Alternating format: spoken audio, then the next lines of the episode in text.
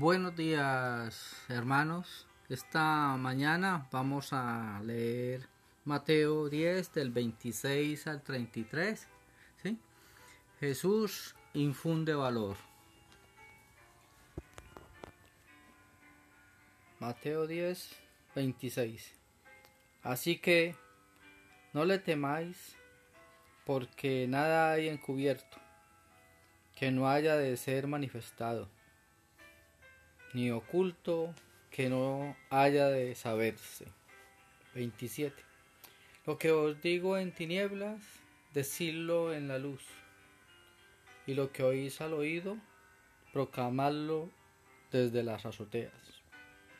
Y no temáis a los que matan al cuerpo, más bien a aquel que puede destruir el alma y el cuerpo en el infierno. ¿No se venden dos pajarillos por un cuarto? Con todo, ni uno de ellos cae a tierra sin la voluntad de vuestro Padre, pues aún vuestros cabellos están todos contados. Así que no temáis, más valéis vosotros que muchos pajarillos. A cualquiera pues que me confiese delante de los hombres, yo también le confesaré delante de mi Padre que está en los cielos. Y a cualquiera que me niegue delante de los hombres, yo también le negaré delante de mi Padre que está en los cielos.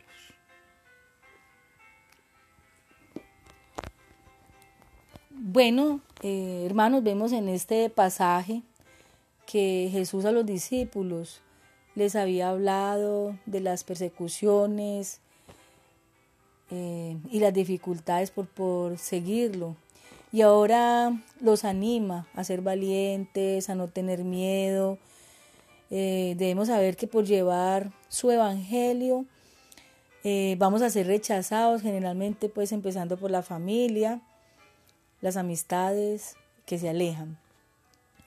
Si a Jesús le trataron de Belcebú, ¿qué podemos esperar nosotros a llevar su mensaje y a no temer a decir la verdad, sus enseñanzas? Hoy en día el sistema tiende a tergiversar la verdad y sabemos que a lo bueno llaman malo y a lo malo le llaman bueno y están abundando los mandamientos de hombre, leyes, decretos que van en contra de los designios de Dios. Eh, Jesús nos dice que no debemos tener miedo a los insultos, desprecios, maltratos y aún a la muerte, porque podrán matar el cuerpo, pero no el alma, mucho menos el espíritu.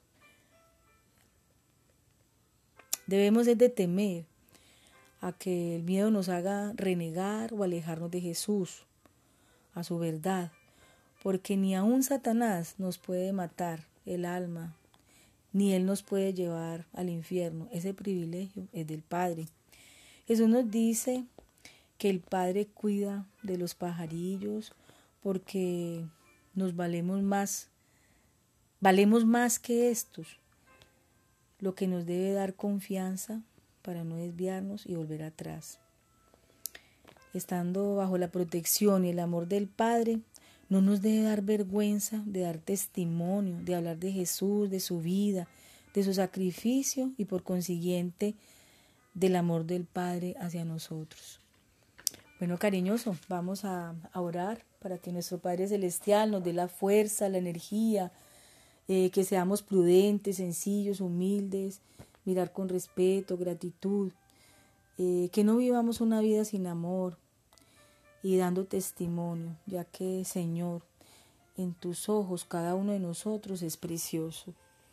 Así es, Padre Santo y Eterno. Clamamos porque tú siempre seas nuestra luz, tú seas, sigas siendo nuestro castillo, nuestra fortaleza.